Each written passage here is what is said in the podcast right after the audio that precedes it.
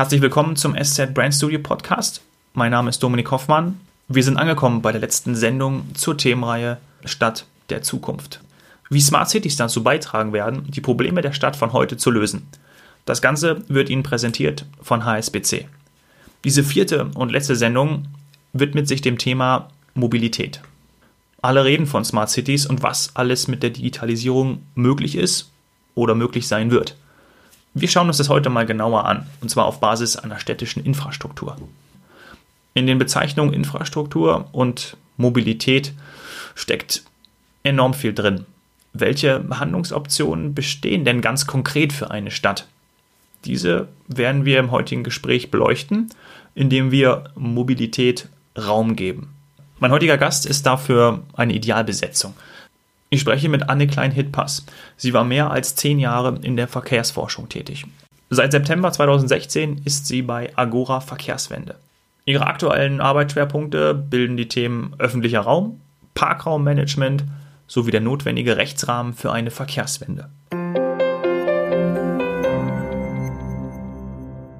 Frau Klein-Hitpass, herzlich willkommen zum Podcastgespräch. Ja, vielen Dank. Guten Tag. Erklären Sie doch bitte zu Beginn die Begriffe Mobilitäts- und Verkehrswende. Was können wir uns darunter vorstellen? Das mache ich gerne.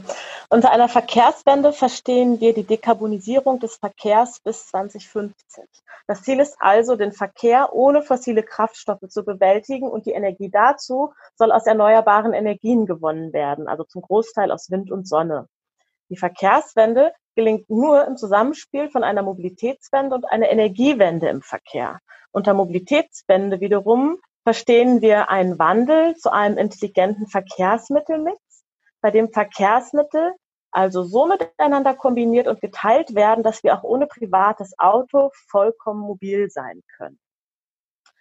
Es geht im Wesentlichen dabei um eine rationalere und effizientere Verkehrsmittelwahl. Autos, die im Durchschnitt 23 Stunden am Tag rumstehen und von durchschnittlich 1,5 Personen besetzt sind, sind nicht effizient. Wir müssen also darüber nachdenken, sowohl Fahrzeuge als auch Fahrten zu teilen.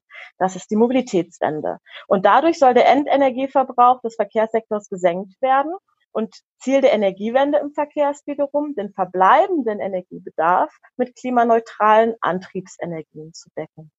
Also Strom aus Wind und Sonne und auch anderen Antrieben wie dem E-Motor.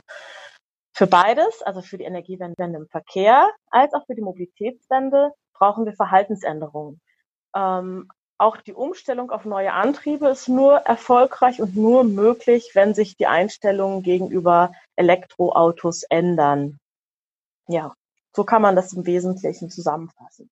Mhm, herzlichen Dank dafür. Jetzt ist ja der moderne Mensch hochgradig mobil. Das ist auch irgendwie eine Art freiheitliches Selbstverständnis. Man möchte diese eigene Freiheit haben, die Mobilität haben.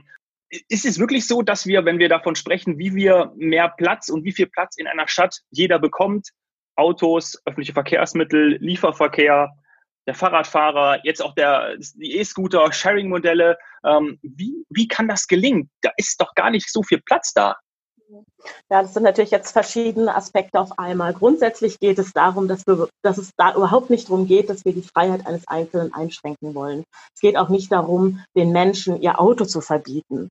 Ähm, es geht vielmehr darum, dass wir die eigene Mobilität nicht mehr nur mit einem Fahrzeug verbinden, sondern vielleicht auch mit unterschiedlichen. Für unterschiedliche Zwecke, nämlich unterschiedliche Fahrzeuge.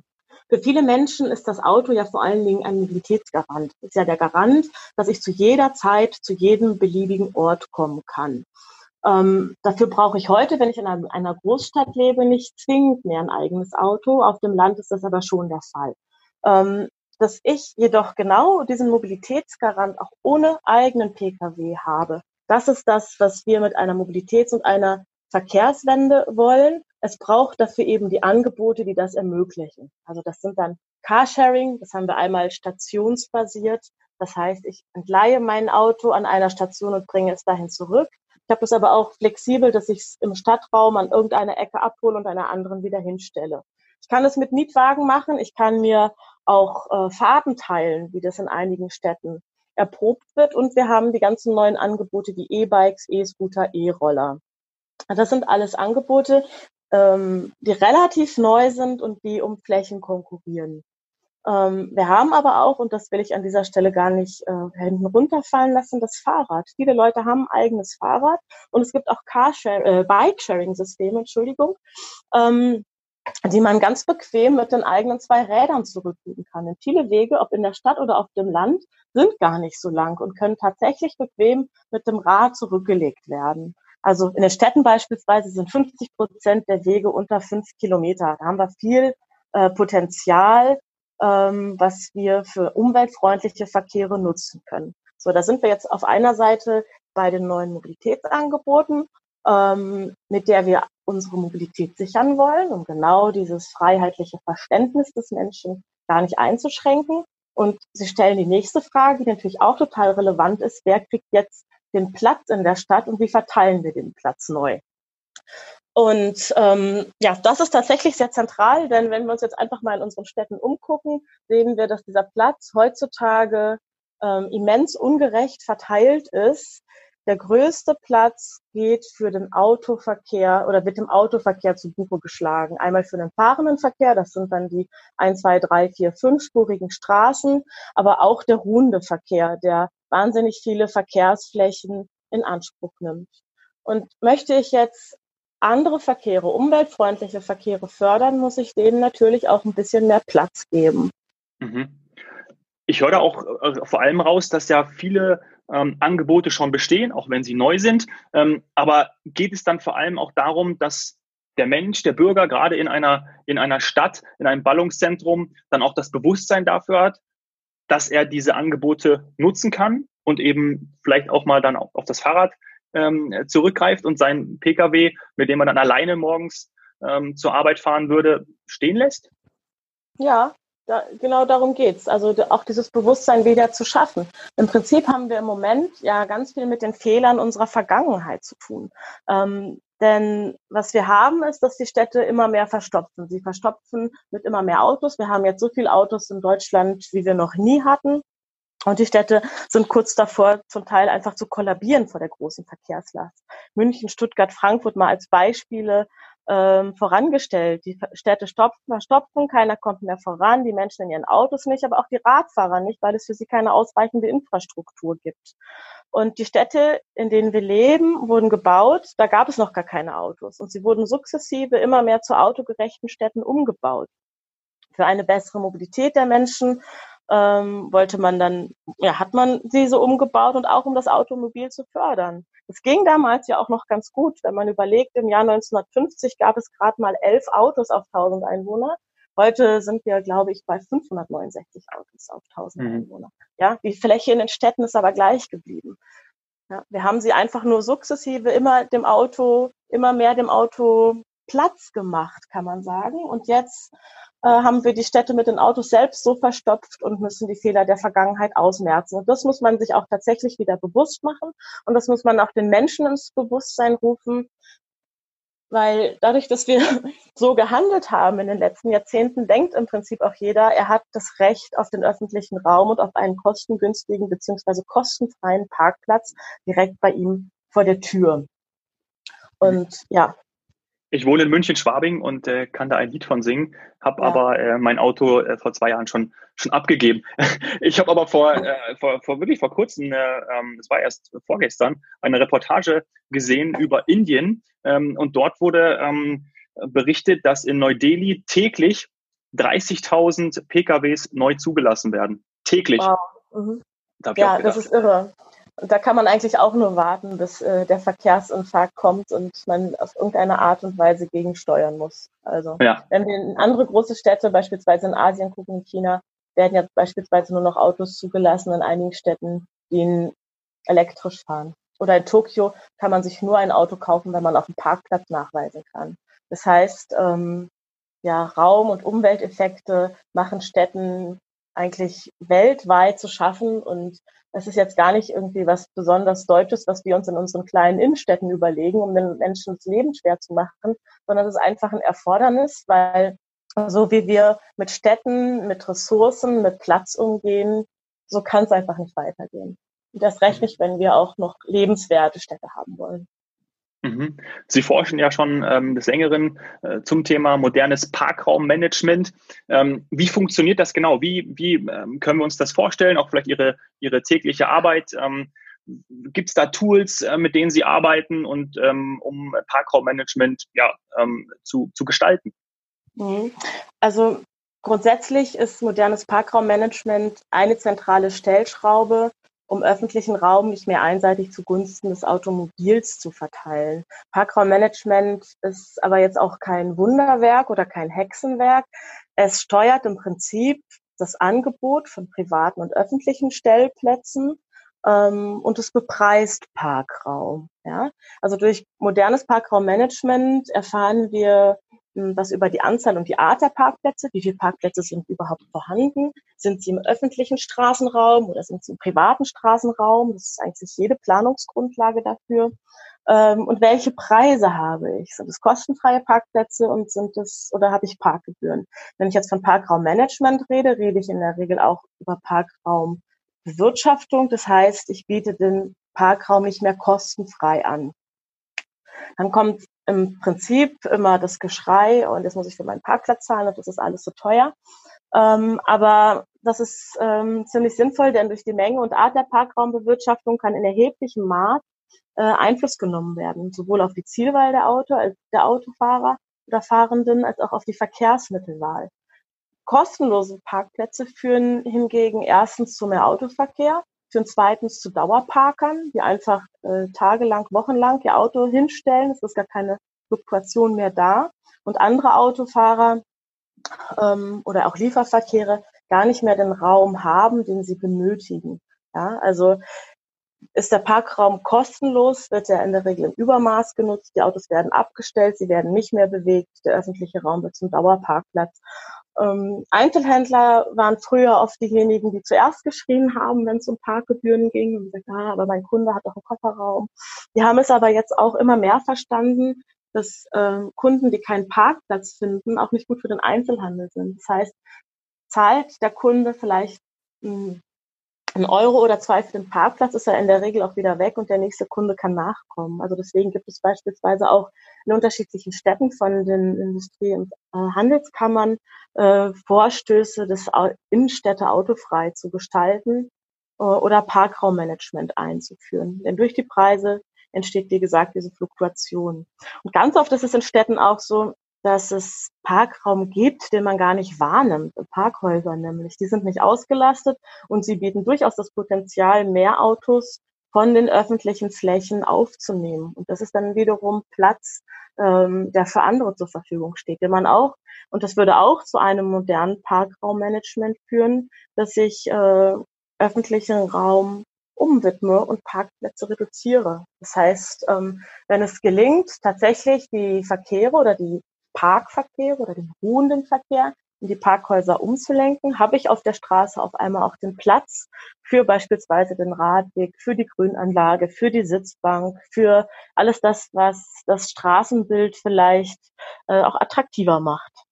Ist es denn möglich, dass ich mir, oder was halten Sie davon, ähm, wenn ich mir zum Beispiel über eine App ähm, da gibt es ja auch schon verschiedene Startups äh, da draußen. Mhm. Park, Park, hier ist ja zum Beispiel eins, wo dann die, die Platte erkennt, ähm, der Sensor erkennt, dass dort dann ein Fahrzeug draufsteht und dann eben angezeigt wird, okay, hier ist ein freier Parkplatz oder eben mhm. ähm, ein besetzter Parkplatz, dass sowas Sinn macht und ähm, ist das dann in Ihren Augen smart? Ähm, sowas kann absolut Sinn machen. Allerdings ist äh, die Frage immer erstmal, wie verteile ich den Platz und wo darf mein Auto äh, überhaupt parken, eine strategische Frage. Ja? Also wer soll auch aus kommunaler Sicht wie viel Platz bekommen und wo möchte ich den Verkehr eigentlich hinlenken? Ähm, das liegt tatsächlich bei den Kommunen. Ähm, wenn sie das als politisches Ziel haben, muss ich das Ziel wiederfinden in politischen Beschlüssen. Und ähm, wenn ich das alles habe und meine Zielsetzung habe, wie ich eine attraktivere, lebenswertere Stadt erreiche, dann können solche Tools auch äh, sehr gewinnbringend sein. Für die ersten Schritte brauche ich weder Tool noch Technologie. Da brauche ich sozusagen eine smarte Planung. Ja, da ist die, das, was smart sein muss, ist die Planung und Tools und Technologien können dann aber helfen, dass ich den Raum effizienter nutze und vielleicht auch schneller zu dem Parkplatz komme und nicht so lange in den Straßen rumfahre. Aber ich würde immer sagen, dass die Technologien eine dienende, eher eine dienende Funktion haben müssen ähm, vor dem, was das eigentliche Ziel ist, was wir erreichen wollen. Wenn wir zunächst planerisch das erstmal alles vorbereiten, können wir dann ja erst die technologischen Lösungen anwenden. Aber wer plant denn und wer entscheidet denn? Das wird ja wahrscheinlich die Politik sein. Ähm, und können wir das dann entsprechend schon voraussehen? Also ist die Politik auch schon so weit und die, die, die Kommunen, dass wir dort ähm, entsprechende Planungselemente, Planungssicherheiten haben? Ja, das, da würde ich sagen, gibt es äh, in Deutschland ein ziemlich differenziertes Bild. Also wir haben natürlich auch unterschiedliche Problemlagen in den unterschiedlichen Städten. Also die Städte, die ich genannt habe, wie beispielsweise München und Stuttgart, die sind wirklich an ihren Belastungsgrenzen. Berlin ist vom Stadtraum ein bisschen größer, ist auch hoch belastet, aber ähm, sind die Auswirkungen noch nicht so ganz so diskrepant. Also es gibt unterschiedliche Problemlagen ähm, und es gibt ein unterschiedliches Problembewusstsein für, ähm, für diese ganzen Aspekte. Und ja, die Städte sind relativ, sind unterschiedlich aufgestellt. Es ist irgendwie, es ist nicht so, dass wir sagen können, dass wir Stadt A mit Stadt B vergleichen können. Jede Stadt ist irgendwie anders und ähm, trotzdem sind sie alle gleich und man kann vermutlich attestieren, dass ähm, zu wenig vielleicht auch integriert gedacht und geplant wird. Das ist natürlich auch tatsächlich ein heikles Unterfangen. Man muss im Prinzip den Verkehr immer zusammen denken und zusammen planen mit der Siedlungsentwicklung. Und jetzt haben wir auch noch die Anforderungen von Smart Cities. Es gibt aber dazu tatsächlich auch ähm, mittlerweile ganz gute Förderprogramme, die auch gerade diesen Smart City Aspekt und die Aspekte von Digitalisierung ein bisschen in den Fokus rücken. Aber grundsätzlich ähm, haben die Städte kann man schon auch so sagen, Mammutaufgaben zu bewältigen. Das ist ja auf der einen Seite die Verkehrssysteme äh, umweltfreundlicher, klimafreundlicher oder ich sag mal Verkehrswende kompatibel umgestalten wollen. Sie müssen natürlich auch immer noch attraktive Stadt- und Wohnstandorte sein, was in der Regel ganz gut zusammen funktioniert. Und dann müssen sie natürlich auch noch den Anforderungen von Digitalisierung gerecht werden. Also äh, Sie haben noch viel vor sich ähm, und vor allen Dingen jede Stadt für sich vielleicht, ähm, und es wäre ja schön, wenn sie voneinander lernen könnten und dann vielleicht auch mal ins Ausland schauen. Ähm, es gibt ja schon Städte, die ein paar ähm, tolle Strategien entwickelt haben und umgesetzt haben. In Paris ähm, hat man zum Beispiel ja auch das, das Seine-Ufer für den Fuß- und Radverkehr umgewidmet. Ähm, in Wien ähm, ist ja die, die Maria-Hilfer-Straße als Hauptverkehrsstraße ähm, heutzutage eine beliebte Fußgänger- und Aufenthaltszone. Und auch in Kopenhagen ist ja dieser Radverkehr schon ein absolutes Stadtbild. Es wird schon seit Jahrzehnten gefördert ähm, und macht ja auch die Städte lebenswerter. Gefallen Ihnen diese, diese Beispiele und wäre das dann auch was, was man ähm, hier in Deutschland schön umsetzen könnte? Ja, das sind alles äh, gute Beispiele, die Sie da genannt haben. Und das sind alles Beispiele, die man auch in Deutschland umsetzen kann. Und grundsätzlich ist es auch gar kein Hexenwerk. Frankfurt beispielsweise macht das ja Paris gerade ein bisschen nach. Die ähm, beruhigen das Mainufer und legen das an als Test für ein Jahr. Gucken, ob das funktioniert und wenn es äh, gut angenommen wird, soll der Test fortgeführt werden. Wenn nicht, lässt man es lässt man's fallen. Und das sind genau die richtigen Ansatzpunkte, meiner Meinung mhm. nach. Einfach mal anfangen, einfach mal machen. Also natürlich auch gut machen. Ne? Es gibt ja diesen Satz, äh, gut gedacht und schlecht gemacht, damit ist dann auch keinem gedient. Aber grundsätzlich gilt schon hm, einfach mal machen, anfangen, den Mut aufbringen. Man kann es immer erstmal als Versuch anlegen und es dann wieder fallen lassen. Und wenn wir uns Kopenhagen angucken, das haben Sie auch als Beispiel genannt, warum ist Kopenhagen so erfolgreich? Weil sie es auf der einen Seite seit Jahrzehnten machen, aber sie machen seit Jahrzehnten im Grunde auch nicht den großen Wurf. Sie machen jedes Jahr ein bisschen. Jedes Jahr verschwinden wieder ein Prozent der Parkplätze aus der Innenstadt. Und so ist es über die vergangenen Jahrzehnte hin zu einer sehr lebenswerten äh, Stadt, einer sehr fahrradfreundlichen Stadt geworden. Ähm, und wenn wir ins Ausland blicken, finden wir viele gute Impulse, die wir uns auch abgucken könnten. Auf unterschiedlichste Art und Weise. Also es kann auch sich jede Stadt tatsächlich für sich selbst äh, erarbeiten, ermitteln, glaube auch in unterschiedliche Städte haben unterschiedliche ähm, Schwerpunkte. Die einen wollen vielleicht lieber den Radverkehr äh, fördern, andere wollen sich lieber innovativer darstellen, aber da ist ja auch ähm, den unterschiedlichen Projekten sind ja auch keine Grenzen gesetzt. Hauptsache meiner Meinung nach ist, dass man einfach anfängt. Schöner Schlussappell von Ihnen. ähm, einfach mal, einfach mal machen, einfach mal anfangen und ähm, toll, wenn man dann auch gerade jede einzelne Stadt für sich sich dann ähm, gegenseitig hilft und abschaut, was dann möglich ist und dann für sich einzelne ähm, Schwerpunkte setzt. Wir haben verstanden, dass der öffentliche Raum mehr wert ist und kennen jetzt auch, auch wichtige Handlungsoptionen. Vielen Dank ähm, für das Gespräch, äh, Frau Klein. Sehr gerne, sehr gerne. Hat wirklich Spaß gemacht. Ähm, ich sage nochmal den Titel Projektleiterin städtische Mobilität bei Agora Verkehrswende. Herzlichen Dank.